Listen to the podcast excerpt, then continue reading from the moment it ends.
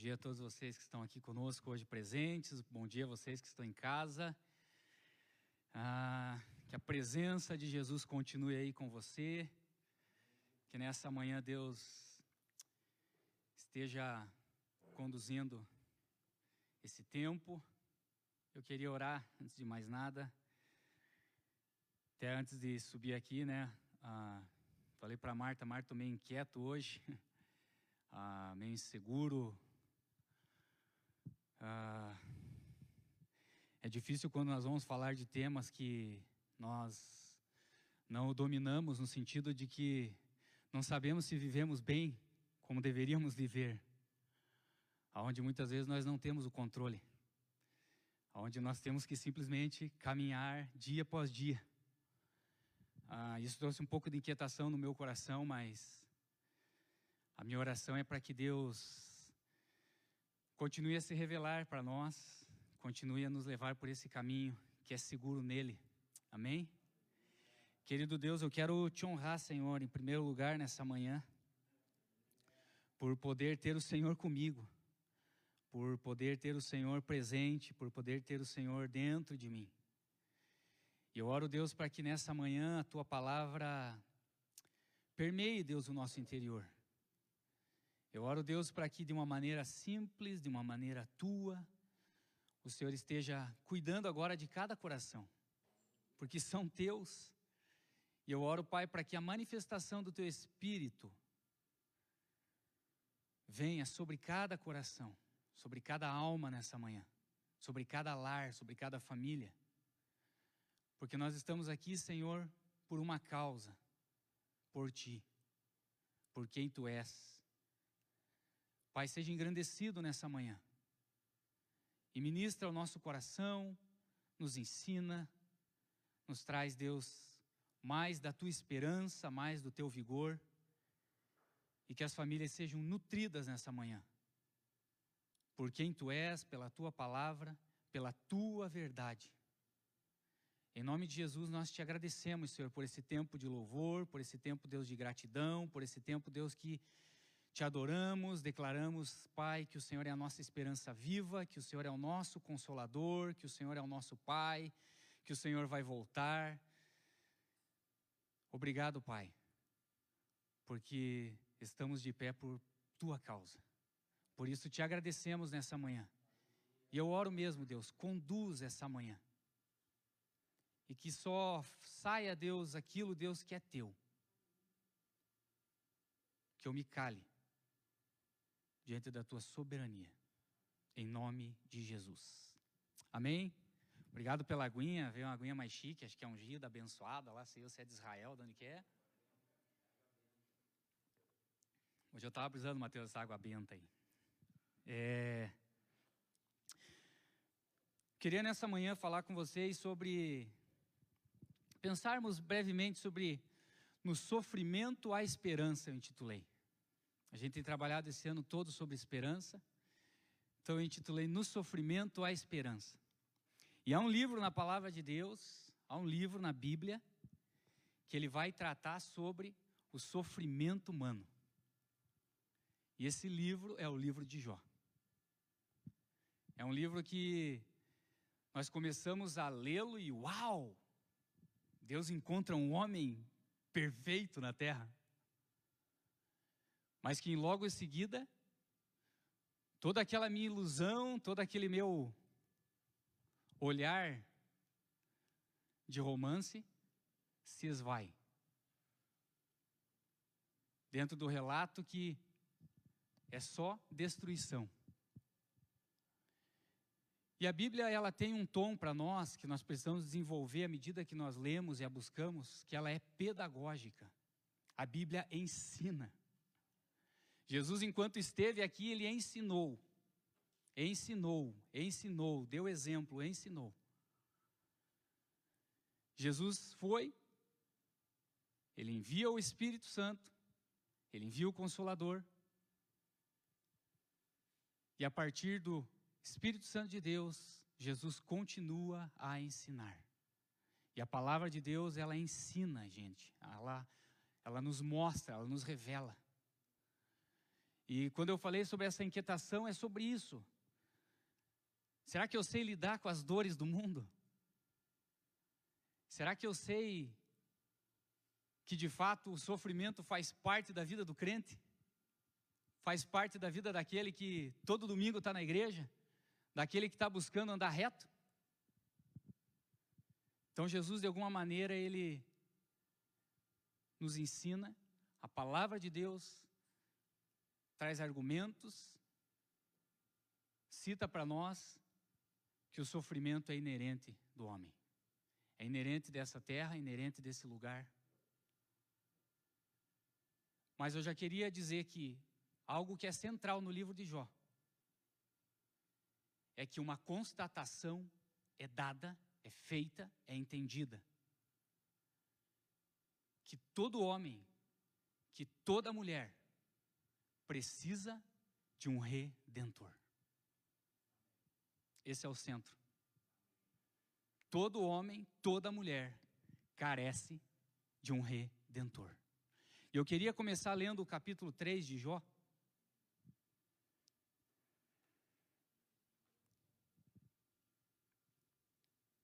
Queria ler esse capítulo. Esse é o primeiro discurso de Jó no meio dessa conversa. Na minha versão, o texto vai dizer assim: Por fim, Jó falou e amaldiçoou o dia de seu nascimento. Disse ele: Apagado seja o dia em que nasci e a noite em que fui concebido. Transforme-se esse dia em escuridão. Deus lá do alto o ignore e luz nenhuma brilhe sobre ele. Domine esse dia a escuridão absoluta, uma nuvem negra o cubra. E densa escuridão o encha de terror. Apodere-se dessa noite a escuridão, nunca mais seja contada entre os dias do ano. Nunca mais seja incluída entre os meses. Sim, estéril seja essa noite, desprovida de toda alegria. Amaldiçoe esse dia os que vivem a amaldiçoar, aqueles que podem despertar o Leviatã.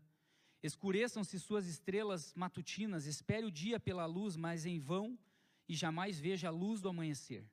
Amaldiçoado seja esse dia, por não fechar o ventre de minha mãe por permitir que eu nascesse, para presenciar todo este sofrimento. Por que eu não nasci morto? Por que não morri ao sair do ventre? Por que me deitaram no colo de minha mãe? Por que ela me amamentou no seio? Se eu tivesse morrido ao nascer, agora estaria em paz, sim, dormiria e repousaria, descansaria com os reis da terra e seus conselheiros, cujos edifícios agora estão em ruínas. Descansaria com os príncipes ricos em ouro, cujos palácios eram cheios de prata. Porque não me sepultaram como uma criança que nasceu morta, como um bebê que nunca viu a luz? Pois na morte os perversos lá já não causam problemas, e os cansados repousam, até mesmo os cativos encontram sossego nela, onde não há capatazes para ameaçá-los. Os ricos e os pobres estão ali, e o escravo se vê livre de seu senhor. Por que conceder luz aos miseráveis e a vida aos amargurados? Anseiam pela morte e ela não vem. Cavam à procura dela mais que de tesouros ocultos. Enchem-se de alegria quando enfim morrem e exultam quando chegam ao túmulo. Por que conceder luz aos que não têm futuro, aos que Deus cercou de todos os lados? De tanto gemer não consigo comer. Meus gritos de dor se derramam como água. O que sempre temi veio sobre mim o que tanto receava me aconteceu. Não tenho paz, nem sossego. Não tenho descanso, só aflição. Esse é o relato que Jó dá daquilo que ele está vivendo a partir daquele momento da sua vida onde a desgraça, o caos o assolou por inteiro. Agora é interessante que o texto vai dizer para nós em, no capítulo 1 e no capítulo 2 que essa conversa ela é entre Deus e Satanás. É entre Deus e o maligno. E aí, Deus chega para Satanás e diz: Está vendo lá meu servo Jó? Olha que coração íntegro, que homem temente. Se desvia do mal, anda na minha linha. É Deus. Satanás responde. Mas isso tudo porque você está protegendo, você cerca ele, ele está todo abençoado. E a minha pergunta para você já de cara é: se Jesus, se Deus não te abençoasse, você continuaria fiel? Se Deus não abençoasse o Teco, o Teco continuaria fiel? Porque aqui nesse relato, é Deus e Satanás, Jó não está sabendo de nada, os amigos não estão sabendo de nada. É um relato de Deus em relação a Jó, que está sendo feito a Satanás. E Deus, então tá bom. Vamos fazer uma aposta aí. Vamos ver quem está falando a verdade. Porque, gente, entenda, Deus está dizendo que Jó é íntegro. É uma declaração divina, é uma declaração do próprio Deus sobre um homem. Ele é íntegro. E a partir disso, Jó, que era um homem muito rico, provavelmente dizem que ele não era judeu, mas ele era um homem temente a Deus, ele era um prosélito, enfim, seguia o Senhor. E era extremamente rico, abençoado, sua família próspera. E vocês sabem do tanto zelo que esse homem tinha diante de Deus, que ele ofereceu holocaustos por cada filho. Porque se houvesse algum pecado, alguma transgressão, que fosse sanada. Tal homem foi Jó. Porém, no capítulo 3, depois de toda essa assolação que ele teve, depois ele já perder parte, Diabo vai conversar com ele de novo, com Deus, e diz: É, mas ainda ele está com a vida dele boa. E quando o homem precisa lutar pela própria vida, alguma coisa acontece, Bruno. Alguma coisa vai surgir ali. É isso que tu acha, Satanás? Então pode chegar lá. Só não tire a vida dele. Então, depois ele ter perdido todos os seus filhos, perdido toda sua manada, sua riqueza, enfim, tudo que ele tinha, seu sustento, o diabo coloca uma doença, uma enfermidade, uma lepra, enfim, algo na vida daquele homem, que dos pés ao alto da cabeça, ele se coça com tijolos, com cacos feridas abertas. Esse é o relato. E aí no 3 ele vem e começa a derramar o coração dele dessa maneira. E às vezes nós vamos ler esse texto e dizer: não, mas ele pecou, ele amaldiçoou.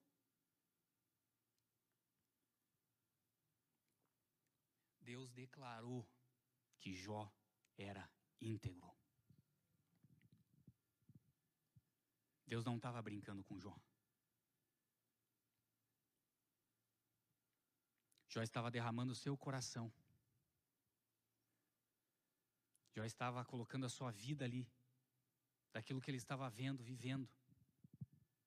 Lembrando de tudo aquilo que ele viveu, da maneira que ele vivia, aquilo assolou ele. Então eu queria dizer para você: os amigos de Jó na sequência vão trabalhar algo que eu já tenho falado e eu tenho pensado a respeito disso. Deus não trabalha com retribuição. Porque se Deus trabalhasse com retribuição, nós já era. E os amigos de Jó, dentro da religiosidade, afirmam o tempo inteiro para aquele homem: Você pecou, se arrependa, seus filhos pecaram.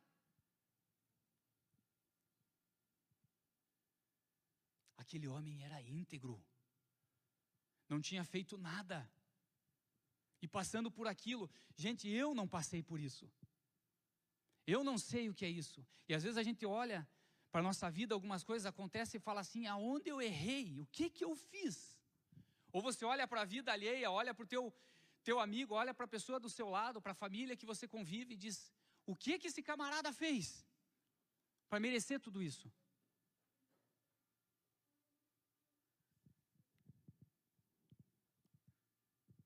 Nós não podemos colocar Deus dentro de uma caixinha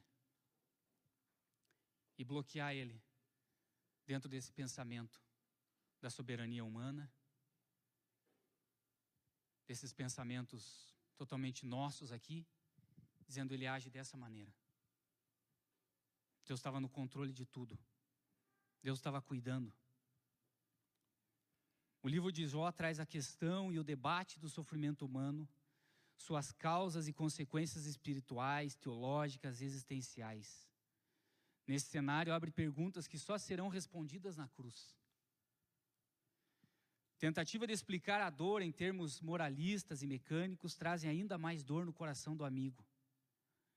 Aquele que sofre é pouco a pouco segregado das relações sociais e colocado num palco de silêncio que parece ser a resposta mais digna. Amigos, ao invés de consolar, trazem ainda mais dor ao que já é insuportável. Mas o coração desse livro e no coração de Jó há uma contestação. Precisamos de um redentor. E acende-se também uma centelha de esperança. Eu sei que o meu redentor vive. O sofrimento que isola é aquele que também revela algo sobre a vida, sobre nós mesmos e sobre Deus. O sofrimento mostra a nossa condição humana. Entretanto, ele pode oportunizar a manifestação do eterno e a revelação de sua graça. E é isso que esse livro traz para nós. Dessa maneira pedagógica, Deus vai trabalhando no coração do homem e mostrando para ele: ei, a dor faz parte, é inerente do ser. E às vezes você não fez nada. Porque nós estamos com essa mentalidade onde nós vivemos no mundo da retribuição. Toma lá da cá, na troca. Mas Deus não está preso a isso. Nós entendemos que o caos veio, o pecado veio e assolou toda a esfera cósmica. Tudo. Tudo foi estragado. Tudo foi deformado. Por que que nós sofremos? Porque essa as nossas relações são fragmentadas. A nossa maneira de pensar é fragmentada. O nosso jeito de viver é fragmentado.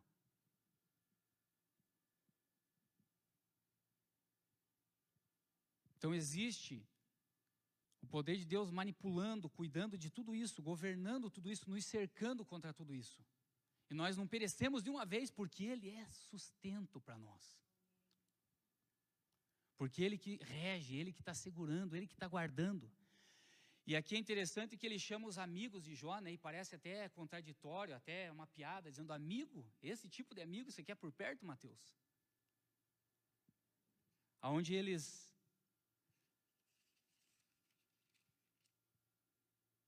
Vão dizer, pelo que tenho observado, os que cultivam a maldade semeiam a opressão, isso também é o que colhem. Estão querendo dizer para ele, cara, alguma coisa tem, você fez algo. No 5 vai dizer: observamos a vida e vimos que tudo isso é verdade. Ouça meu conselho e aplique-o à sua vida. Mais uma vez, os amigos afrontando ele, dizendo: Jó, por favor, Jó. Acorda, cara.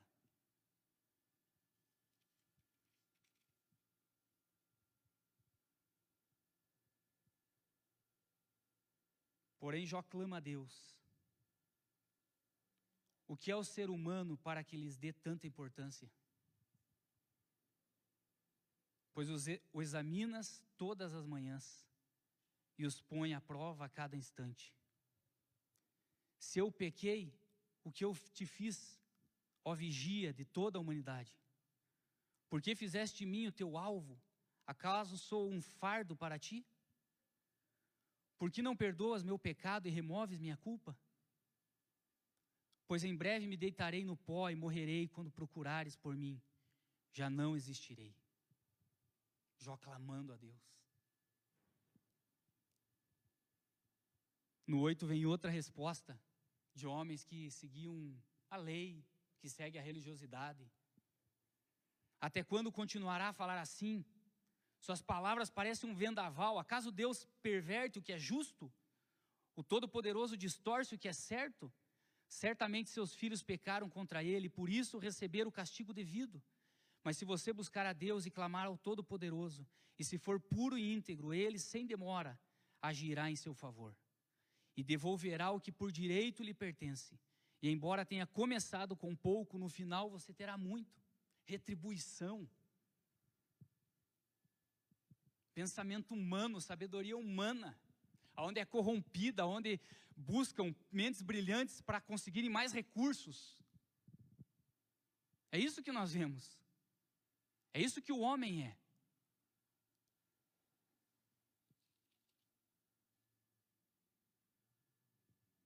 No 10, Jó expressa seu pedido a Deus. Estou cansado de minha vida, vou me queixar abertamente. Minha alma amargurada precisa se expressar. Qual é a nossa relação com o nosso Deus? De alguém que consegue ter liberdade de se queixar e abrir o seu coração?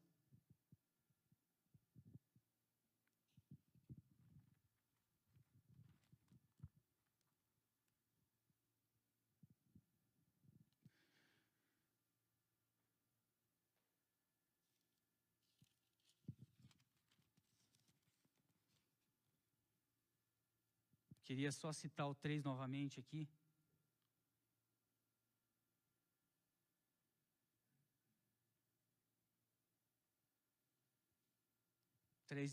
Ele vai dizer assim: Pois na morte os perversos já não causam problemas e os cansados repousam. Até mesmo os cativos encontram sossego nela, onde não há capatazes para ameaçá-los. Os ricos e os pobres estão ali, e o escravo se vê livre de seu senhor. Por que conceder luz aos miseráveis e a vida aos amargurados? Aqui Jó engloba toda a humanidade, dizendo aqui todos precisam de um redentor. Aqui ele engloba toda a humanidade, dizendo: ei, porque a pergunta dele aqui no início é dizendo assim: para que viver num mundo desse? Como viver num mundo desse? Essa é a pergunta. Essa é a expressão dele. Como viver nesse mundo que é dessa forma? Porque pela sabedoria humana não é possível. Pela troca não é possível. Tem que ter algo a mais, e é dessa maneira que ele vai para quem é o redentor da vida dele. Porque ele diz: Eu sei, eu sei em quem tenho crido, eu sei quem eu tenho devotado a minha vida, eu sei em quem eu tenho entregue a minha vida. E ele fica ouvindo aqueles camaradas falando aquilo para ele, e ele dizendo: Cara, vocês, vocês acham que vocês são tão sábios assim? Vocês, estão, vocês não estão falando nada do que eu já não sei. Porém, aqui no 10, Jó expressa o caos da humanidade. E esses camaradas o tempo inteiro estão perguntando para ele: tenha fé. Às vezes nós não vemos ambientes assim que irmãos nossos estão vivendo dilemas, situações tão difíceis, tenha fé, coragem.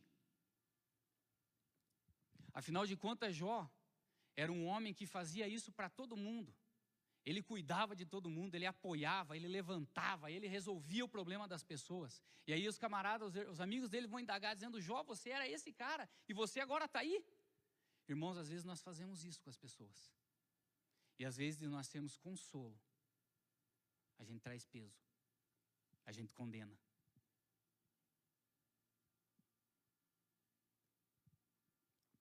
Estava falando com o Rodrigo antes do culto começar. E ele dizia para mim: a gente não sabe a dor das pessoas.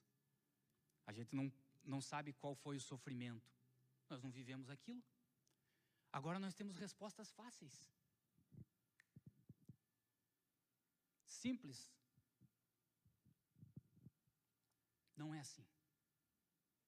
A palavra de Deus está mostrando para nós que há uma complexidade na vida aqui. A partir do caos a coisa ficou complexa, a coisa ficou difícil. Isso faz parte da nossa vida.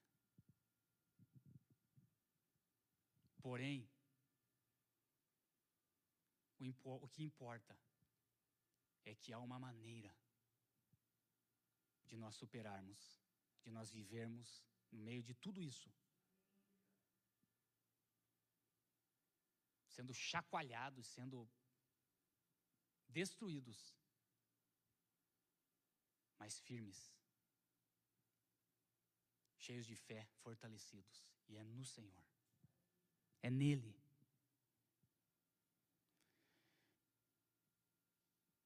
No 11 vão responder para ele: uma pessoa inocentada só por falar muito? Você imagina essa conversa, esse debate que esses caras tiveram? Eles vendo um cara estraçalhado ali e eles metralhando.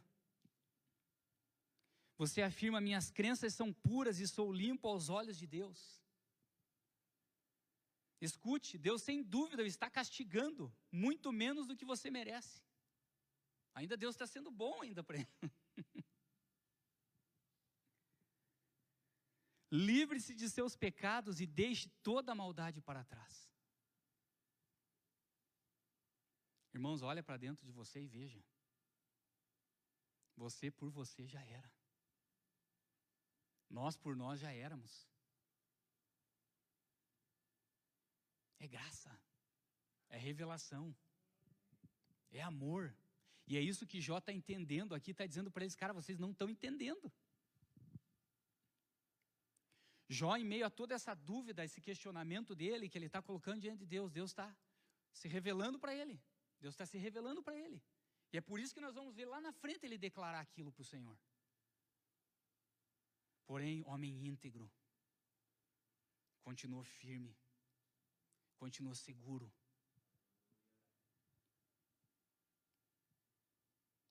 No 12, ele dá um discurso de que ele confia em Deus. Meus amigos, contudo, riem de mim, pois clamo a Deus e espero uma resposta. Sou justo e íntegro, e no entanto eles riem de mim. No 9 vai dizer: Pois todos eles sabem que meu sofrimento veio da mão do Senhor. Em Suas mãos está a vida de todas as criaturas e o fôlego de toda a humanidade. Em Deus, porém, estão a sabedoria e o poder. A Ele pertencem o conselho e o entendimento. Não tem outro caminho a nós buscarmos essa comunhão, termos esse entendimento, essa revelação e vivermos isso de verdade. Por isso que eu digo que isso traz inquietação para o meu coração. Porque eu falo, Deus, será que eu já estou nesse ambiente, nesse lugar? Porque às vezes, por muito menos, por uma manhã de segunda-feira, de repente, que eu tenho que ir cedo, sair correndo, trabalhar agora nesse frio, enfim, e saio. Vou pegar meu carro, pneu furado, ah, já murmuro, reclamo, aquela choradeira. Aí eu enxergo falo, Deus, misericórdia. E hoje a gente tem visto, eu tenho falado para Aquiles que essa semana eu fui orar com a e João e nós orando a Deus, eu falava a Deus, eu não tenho outra coisa para falar para o Senhor, a não ser te dizer muito obrigado, a não te dizer gratidão. Porque a gente tem visto famílias sendo destruídas, o caos instalado. Eu vou pedir o quê? Se eu estou vendo Ele cuidando, eu estou vendo Ele operando. Celebrei de ver teu sobrinho, sobrinho, né? Saiu de cadeira de roda, mas saiu. Temos que continuar orando, crendo. Temos que continuar como um Jó dizendo: ei, não é assim não. Elimina esses amigos da sua vida. Escute a voz de Deus. Pergunta para dentro de você e deixa ele responder.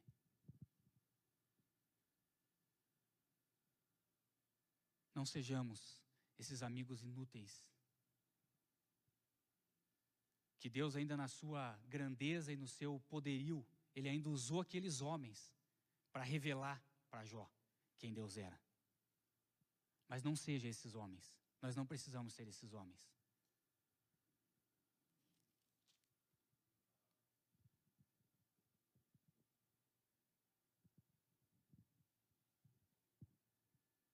E aqueles homens falaram para ele: tenha fé.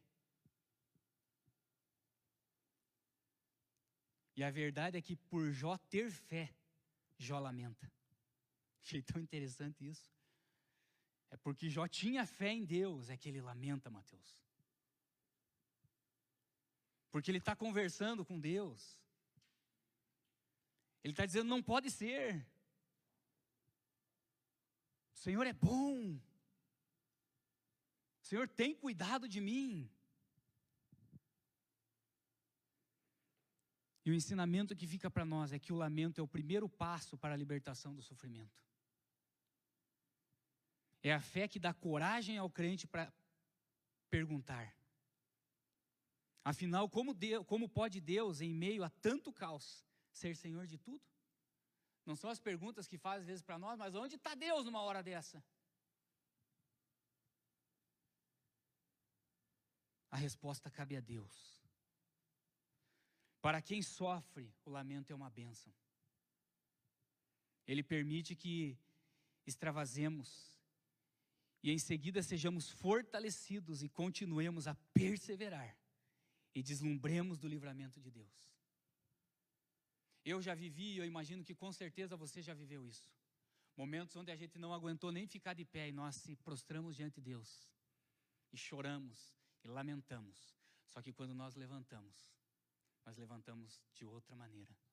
Nós levantamos fortalecidos, nós levantamos alegres, nós levantamos convictos daquilo que nós cremos e nós olhamos para frente e dizemos: mais um passo, mais um passo.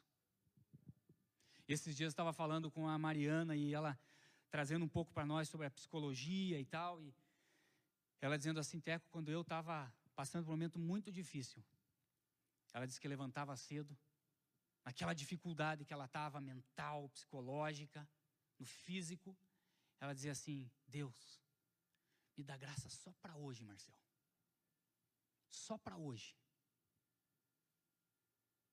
Só quero vencer hoje. Chegava no outro dia, mais um passo, Mateus. Ela dizia: Ei, Deus, graça só para hoje. Irmãos, graça só para hoje. Basta. Continua perseverando. Continua lutando com a sua família. Continua batalhando e lamente. Porque não é murmuração, não é reclamação por reclamação. Ele está expressando: eu não estou entendendo. Eu estou sofrendo.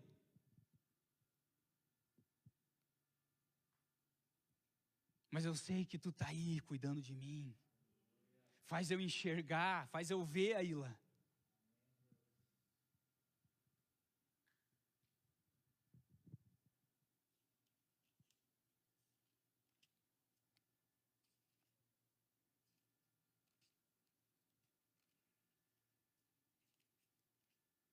No 28, ele vai dar um relato sobre, depois você pode ler, sobre a soberania divina, sobre a sabedoria divina. E aí ele mostra para os caras dizendo: Ó, oh, eu vou explicar para vocês o que, que é sabedoria. E lá ele dá um relato lindo, em meio a tudo aquilo que ele está vivendo aí lá. Isso é pedagógico, isso nos ensina. Encare a vida com mais coragem, com fé. O mal está aí, o pau quebra mesmo. Tudo não é perfeito como a gente quer, as respostas não são como nós queremos. Mas Ele está ali. Ele está ali. Por isso, no sofrimento há esperança. Há esperança porque Ele está ali. Você não está sozinho.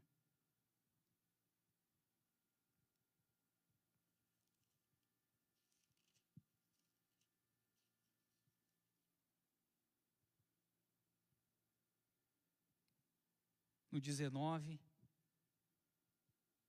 ele vai dar mais uma resposta, e nessa resposta ele cita: Quanto a mim, sei que meu redentor vive e que um dia por fim ele se levantará sobre a terra, e depois que meu corpo tiver se decomposto, ainda assim eu, em meu corpo, verei a Deus. Eu o verei por mim mesmo, sim, o verei, com meus próprios olhos. Meu coração muito anseia por esse dia. E mal ele esperava o que ainda ia acontecer. Ele estava no processo aqui ainda. Mas ele já estava reconhecendo a soberania do Senhor, reconhecendo quem Deus é, que Deus está acima de todo mal, está acima de todo principado, está acima de todo problema.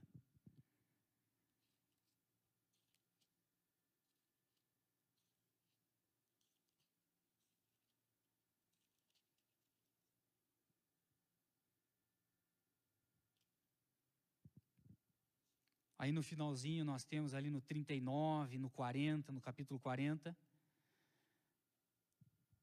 Deus falando com Jó, a palavra de Deus sendo ministrada para Jó. No 40 Jó responde: Então Jó respondeu ao Senhor: Eu não sou nada. Como poderia encontrar as respostas? Cobrirei minha boca com a mão. Deus começa a fazer umas perguntas que não tem resposta para o ser. Nós não temos as respostas. Onde você estava quando eu estava fazendo isso? Onde você estava quando eu criei isso? Aí ele se cala diante da grandeza do Senhor.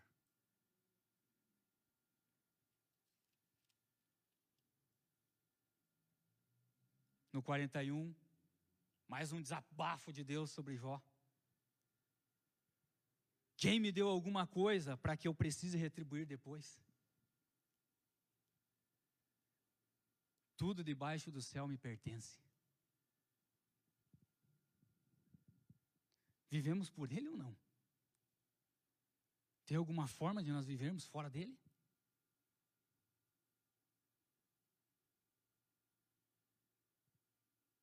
Então agradeça que se em meio ao caos ainda você vive é porque Ele está ali. Mas Ele não quer só isso para você. Ele quer que você o conheça. Que nós aproveitemos esses momentos que nós temos vivido nesses dias.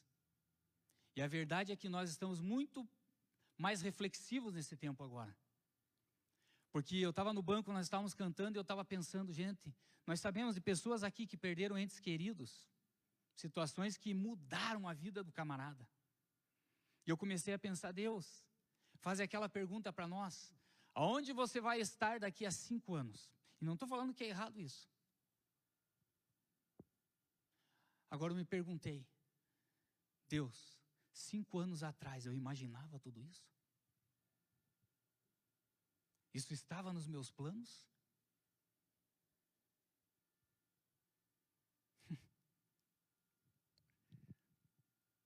Você tem algum controle? A pergunta é: se Deus não te abençoar, você continua fiel?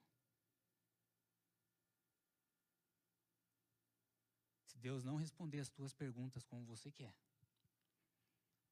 você continua fiel? Ou você vai falar com a mulher de Jó? Amaldiçoa teu Deus e morra. Qual vai ser a nossa atitude? que seja de se manter fiel. Porque é Ele que nos torna íntegro. É Ele que nos faz sermos filhos dele.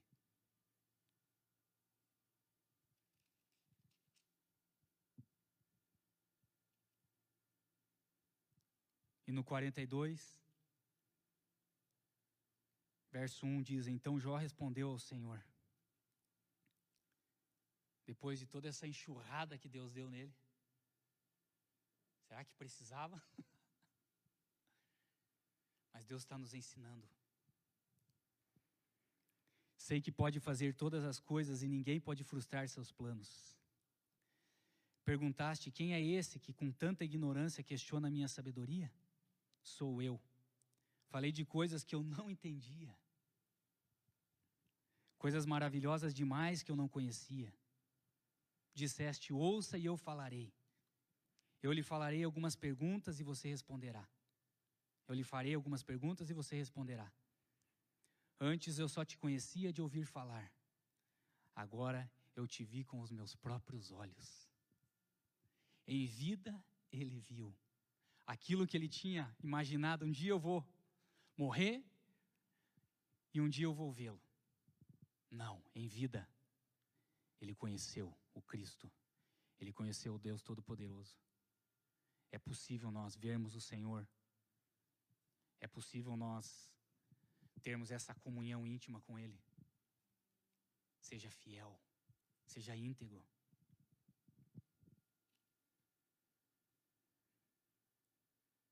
E a conclusão, depois que o Senhor terminou de falar com o Jó, disse a Elifaz de Temã: Estou muito irado com você e com seus dois amigos.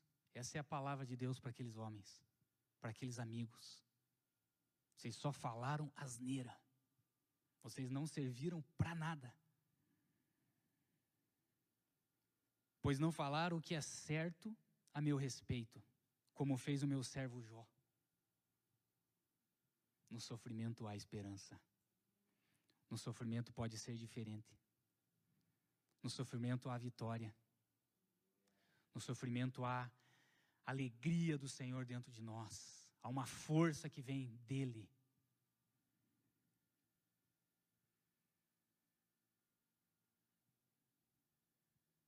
Depois Deus multiplica tudo que ele tinha, dá filhos, da família. E termina dizendo: Depois disso, Jó viveu 140 anos e viu quatro gerações de filhos e netos. Então morreu, depois de uma, longa de uma vida longa e plena. Amém? Antes eu só te conhecia de ouvir falar. Agora eu te vi com os meus próprios olhos. Retiro tudo que disse e me sento arrependido no pó e nas cinzas. É assim que termina o relato de um homem que viu Deus prostrado. Irmãos,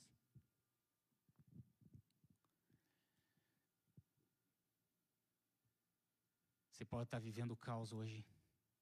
E eu não vou ser nem louco de ser um amigo desse que vai dizer para você: tenha fé, da maneira que eles estavam trazendo para ele. Se você tivesse seguido os princípios, tinha dado tudo certo. Não. Porque eu estou entendendo isso na minha vida. Porque tem coisas, Marcel, que eu estou vivendo hoje. Que eu falo, mas o que, que eu fiz? Aonde eu atirei errado? E eu estou gostando. Porque eu estou perdendo o controle. A ponto de que eu não tenho o que fazer, Mateus. A não ser dizer: ei, eu preciso de um redentor. E eu sei que o meu redentor vive. Por isso eu estou curtindo. É fácil, não. Eu lamento muito. Às vezes até eu peco por reclamar.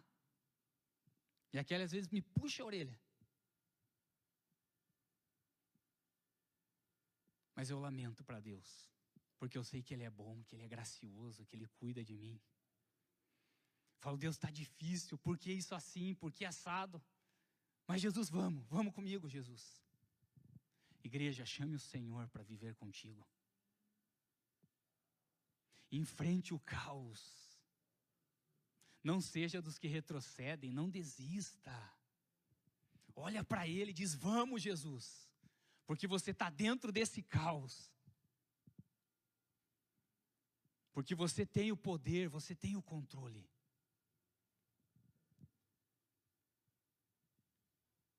E aquela dor que, em meio a situações que têm acontecido ao longo desses, desse último ano, no meio da tua família, da tua casa. Entrega para Deus. E não escute o que os outros têm a dizer a esse respeito. Porque essa dor é tua. Eu não posso falar sobre a dor da Marta. Eu não sofri aquilo. O meu papel é dizer: Ei, Marta, vamos junto. O nosso papel como amigo, como igreja, é dizer: Vamos junto, vamos junto porque o Redentor vive, porque Ele está cuidando de nós, porque Ele está operando, porque Ele está entre nós, porque Ele está manifestando a tua graça. Eu queria nessa manhã orar para você que está em casa, para você que está aqui. Eu queria que você se colocasse em pé.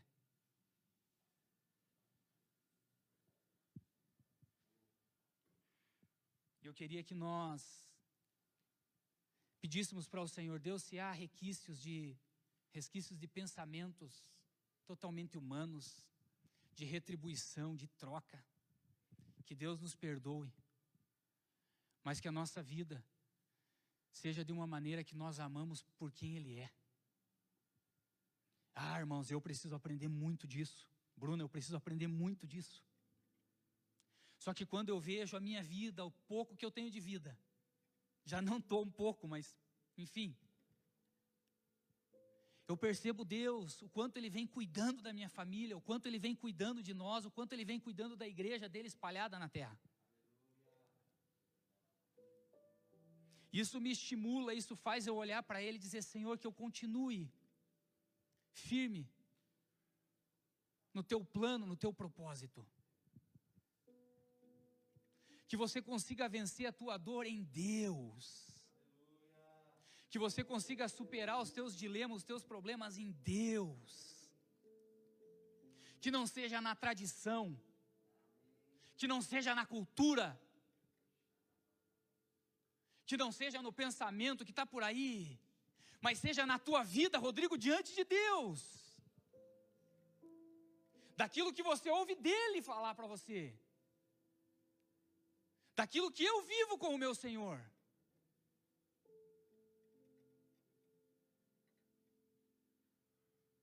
Que a gente seja totalmente é, penetrado pela presença dEle. Que se exploda a tradição. Que se exploda se me ensinaram assim. O que o Senhor está falando de mim? Sou íntegro, Pai. A verdade é que nós dependemos desse redentor a vida inteira. E o que nós temos que declarar para o mundo e para as pessoas é dizendo: ei, um redentor vive e você precisa dele.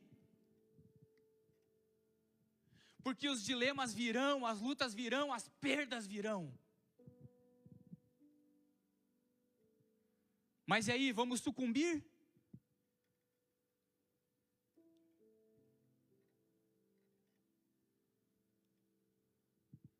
caminho para nós é nele. Por isso eu queria te estimular a ler Jó, a dizer, Deus, o que o Senhor tem para mim a partir do livro de Jó? Me ensina.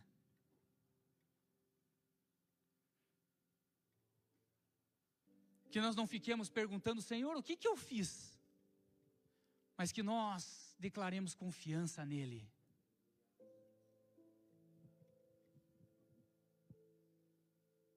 Gente, eu tenho pensado muito, entendido isso da, da parte de Deus para a minha vida. O Teco não sabe dar um passo sozinho, gente. Eu não sei, Marcel. Eu não sei tocar minha família. Eu sempre digo isso para vocês porque isso é verdade dentro de mim. Eu falo, Deus, não tem como. Porque eu não sei. Porque assim como esse homem falou, Deus, como é que eu queria dialogar de coisas que eu nem conheço? De coisas que eu acho que sei. Mas não, deixa Deus falar para você. Deixa Deus se mostrar para você. Deixa Deus realizar aquilo que Ele tem na tua vida. Por isso eu digo para vocês que eu tenho gostado disso a ponto de dizendo, cara, realmente eu sou falível sou pequeno. Meus planos são tão miudinhos diante daquilo que o Senhor tem. Viva os planos do Senhor.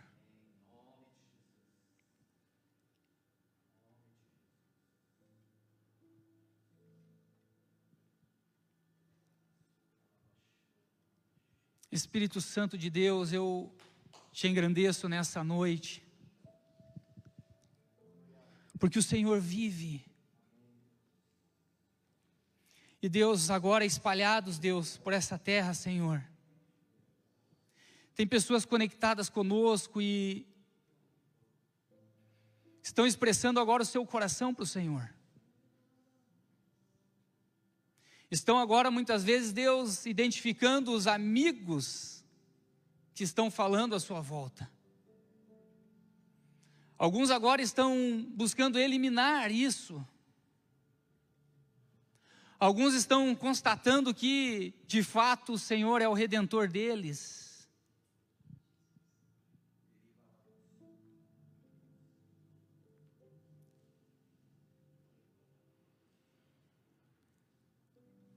Deus, não queremos viver tradição. Não queremos viver teologia, correntes teológicas.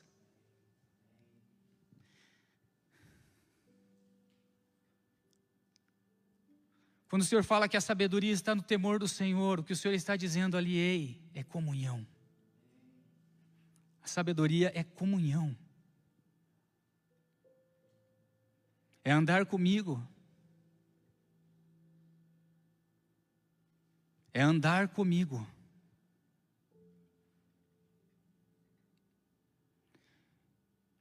Espírito Santo de Deus, eu oro para que, da tua maneira, na tua misericórdia e graça nessa manhã.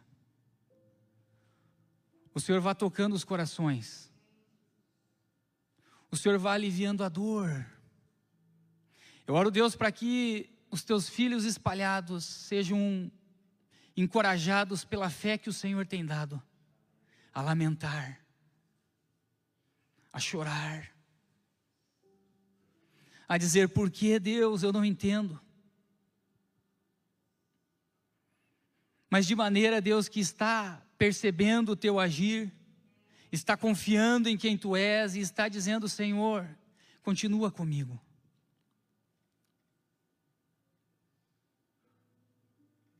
Deus, assim como eu pensei, Deus, há cinco anos atrás, eu sabia o que estaria acontecendo hoje. E se os planos que eu tracei lá atrás é o que eu estou vivendo hoje, e não é. Da mesma maneira, Deus, nós olhamos para frente e dizemos: Nós não sabemos o que será. A verdade é que nós estamos nas tuas mãos. E eu oro, Deus, para que nós nessa manhã entreguemos o controle da nossa vida, porque não é nosso.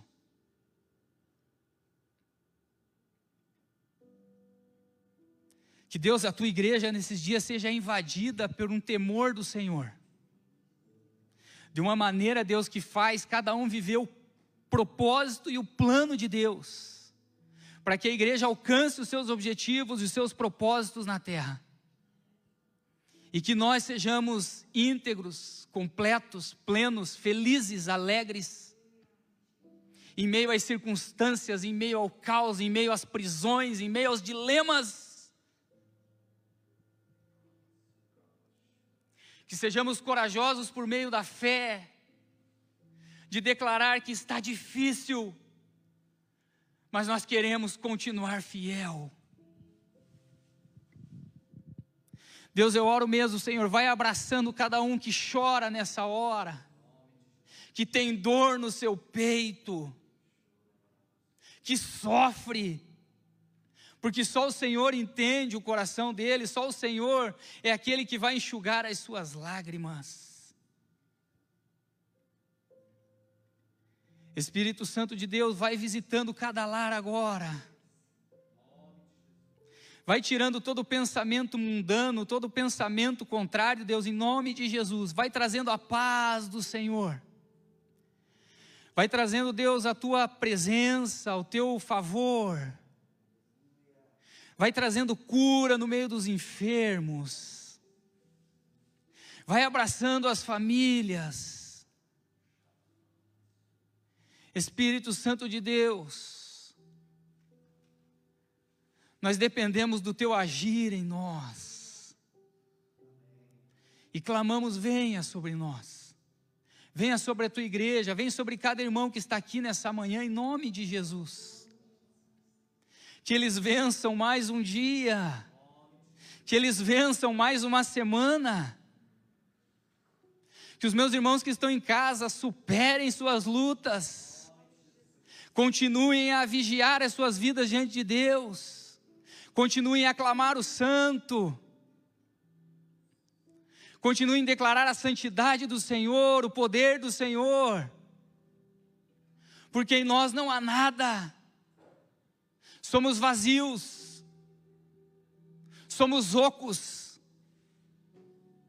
Mas carecemos da glória, do mover, do agir do Espírito que faz nós olharmos para as coisas que nós nunca olhamos, que faz nós pensarmos em coisas que nós nunca pensamos, que nos coloca em lugar, Deus, que jamais chegaríamos. Espírito de Deus, vem sobre a tua igreja, Senhor. Traz unidade no espírito, Pai. Encoraja os Deus a lutar contra esse vírus, a combater, Deus, todas essas lutas, Pai a falta de recursos, os problemas familiares, esse mundo que assola, essa corrupção que está aí. Deus, no mundo só há uma esperança: Cristo Jesus, o Cristo ressurreto. O Redentor vive, o Redentor vive. Declare no seu coração: o Redentor vive.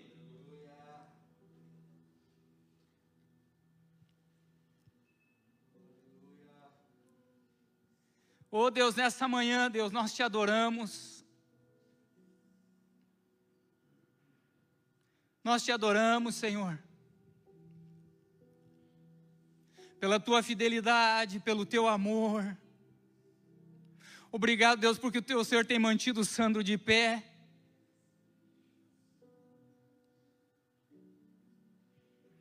Obrigado, Deus, por famílias aqui, Deus, que tem se mantido de pé.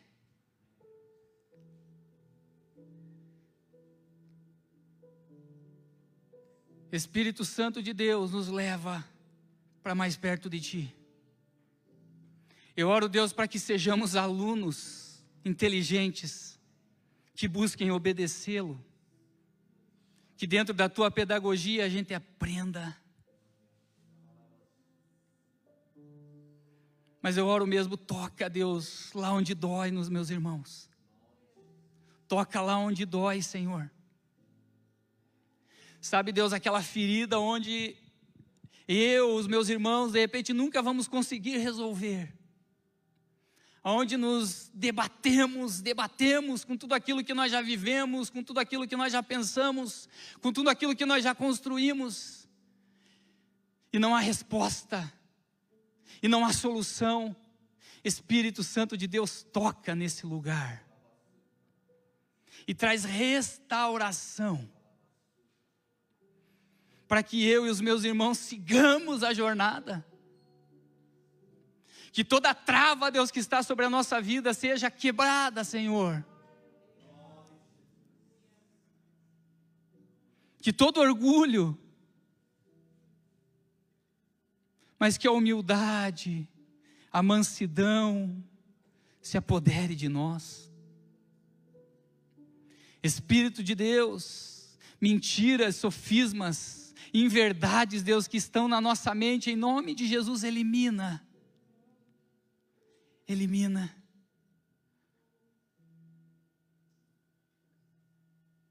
Sejamos íntegros, fiéis ao Senhor, independente das circunstâncias, porque o Senhor é bom, porque o Senhor é poderoso, porque o Senhor faz milagres. Por isso, nessa manhã, Deus, eu quero te agradecer por cada família que está conosco hoje. Obrigado por esses irmãos que, junto comigo, Deus, levantamos um altar de adoração ao Santo, ao Cristo, ao Rei. Deus, eu quero só te agradecer, Senhor, porque eu devo a minha vida a Ti, a vida da minha família ao Senhor. Deus não é mérito meu, Nunca foi.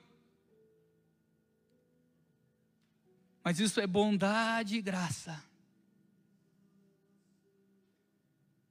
Jó não sofreu em vão. O Senhor se mostrou para ele. Eu quero esse presente também, Senhor. Espírito Santo, nós clamamos a Ti porque o Teu Espírito é que faz proezas no nosso meio, é o Teu Espírito que distribui dons, é o Teu Espírito que distribui talentos. Mas eu oro, Deus, continua a fortalecer a Tua igreja nesses dias maus. E que a gente busque, Deus, a graça para hoje. E dia após dia, continuemos a vencer. Obrigado, Senhor, pela tua igreja.